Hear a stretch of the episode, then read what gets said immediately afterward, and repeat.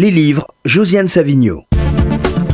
Alors il y a une question qui se pose en ce mois de janvier et c'est est-ce que des livres peuvent exister à côté du rouleau compresseur Welbeck qui a bénéficié d'une promotion effrénée?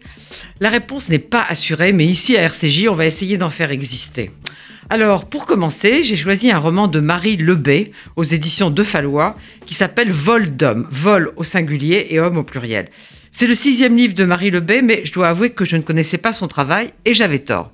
C'est très bien écrit, très bien construit et on le lit d'une traite. Alors de quoi est-il question? Au départ, une affaire triste et banale. Un avion de tourisme s'écrase un matin dans l'Orne.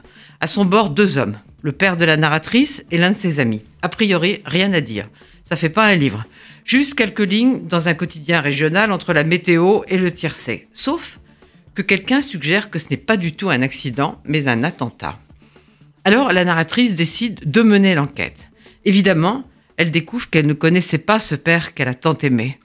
Elle mène une enquête minutieuse qui la conduit à remonter jusqu'à l'histoire de la Deuxième Guerre mondiale, une enquête passionnante qui l'amène aussi aux États-Unis.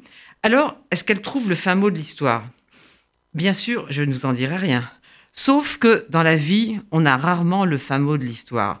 Ce qui n'empêche pas, bien au contraire, d'aimer ce vol d'homme, homme au pluriel, je dis, de Marie Lebay, aux éditions de Fallois, une bonne manière de commencer l'année.